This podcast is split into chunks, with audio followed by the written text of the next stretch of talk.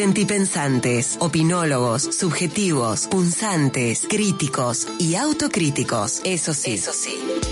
Amorosos, siempre amorosos en la mirada, la palabra y la acción para que devenga una sana reacción. En Te Quiero Verde, el editorial de Mono Valente.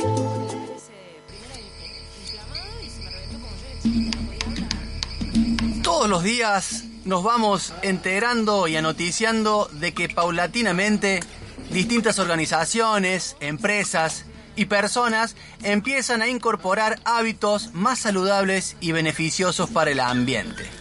Vemos que desde las cooperativas, las ONG, algunas pymes o incluso desde algunas propagandas estatales instan llevar a cabo acciones tendientes a ahorrar agua, separar la basura, administrar y reciclar papel, reutilizar los plásticos, usar menos nuestros vehículos personales y reemplazarlos por el transporte público o el uso de la bici e incluso andar a pata en trayectos cortos, utilizar bombas de luz de bajo consumo, apagar artefactos cuando no los usamos o no estamos en casa, moderar el uso de los aires acondicionados y la calefacción, aprovechar al máximo la luz natural, llevar bolsas ecológicas a los supermercados o las despensas, consumir productos y alimentos sin agrotóxicos, practicar lo que se llama turismo sostenible, bueno, y una larga lista de etcéteras, muy copadas, por cierto, por lo eco-friendly, ¿no? Muchas personas, insisto, vamos reconfigurando nuestras formas para hacer más llevadero el pulso de Madre Tierra. Es un estilo de vida, claramente, que requiere de fuerza de voluntad en los cambios de paradigma, pero que exigen también un atisbo de militancia para dar mensajes a nuestros vecinos y vecinas a que se vayan sumando a mejorar el trato con la naturaleza, que habla a las claras del trato con uno mismo. Cuando menciono la palabra militancia, me refiero a que con la sola participación en casa o en un grupo o en una señal de compromiso con la causa, se está contribuyendo al bien mayor. Por ejemplo, días atrás, un comerciante alertó al municipio de Villa Allende que un vecino estaba podando bestialmente un roble añejo. Y el resultado fue la acción del Estado para frenar ese atropello y darle un mensaje a ese vecino desaprensivo. En esa misma ciudad, los consejos municipales de ambiente y de cultura empezaron a difundir que la reserva natural no es un espacio para desarrollar actividades que destruyen el ambiente y el patrimonio histórico, en obvia referencia a los motocrossistas que ingresan a marcar senderos en un lugar declarado por ley reserva y patrimonio. O sirva el caso de dos familias que tienen sus casas en el límite entre Villa Allende y Mendiolaza, que se la pasan tirando la poda a un espacio verde que da al arroyo y que ya fueron multadas por el gobierno. Seguramente hay infinita cantidad de casos sobre nuestros malos hábitos en cuestiones ambientales que tanto nos cuestan desterrar. Otro ejemplo sencillo, concreto y gráfico para ilustrar es la liviandad con la que los conductores arrojan por las ventanillas los tickets en las cabinas de peaje. Otro ejemplo, un poco más complejo, es la necedad de las grandes empresas de siembra por sostener el uso de productos químicos en vez de mentalizarse en cambiar su modo de producción mediante biofertilizantes. Qué bueno sería que toda la intervención artificial que ahora se utiliza para producir alimentos sea reemplazada en el futuro por procesos naturales. ¿Se imaginan? Hasta se restablecería el sistema de agua del suelo y la vida misma en el subsuelo. Los malos hábitos domésticos y los modos de producción agrícolas, ganaderos, industriales, tecnológicos son tan poco respetuosos de la naturaleza hoy por hoy que necesitamos de un debate político sobre este problema que concluya en la creación y aplicación de leyes y normas que nos obliguen a aprender y nos hagan mutar de viejas costumbres. Madre Tierra nos observa y advierte que nos, nos encontramos bastante perdidos nos pide que cese la matanza y que respondamos a su llamada.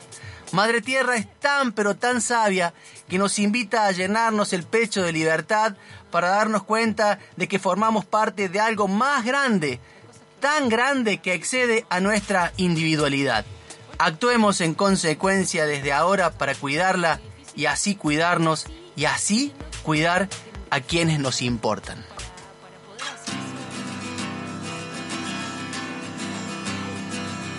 Madre,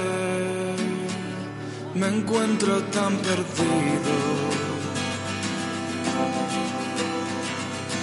Cubra de luz, cubra de luz mi camino.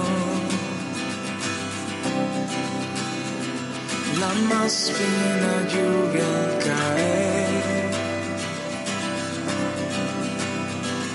El último sol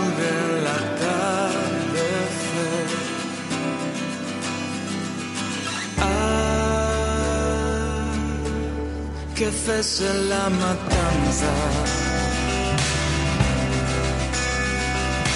Deja de huir, responde a la llamada. del bosque que has visto crecer, del río que brota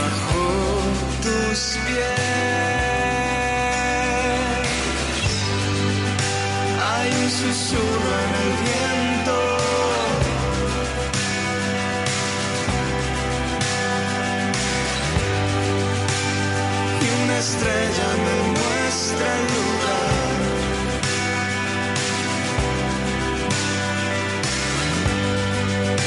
Hundo mis pies en la tierra. Y por fin, por fin puedo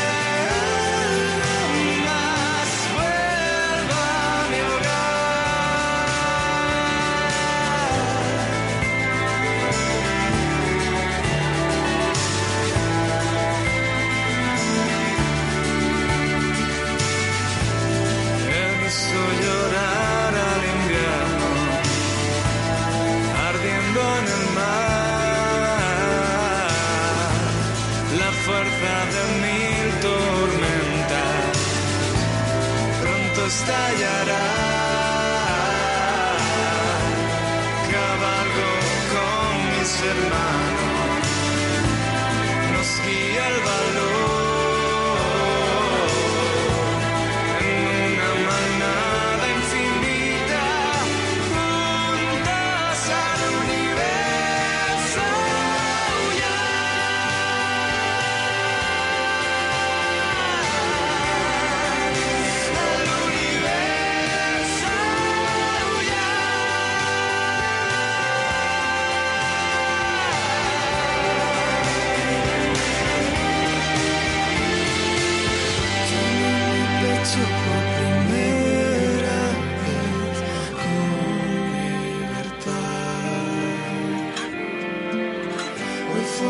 parte de.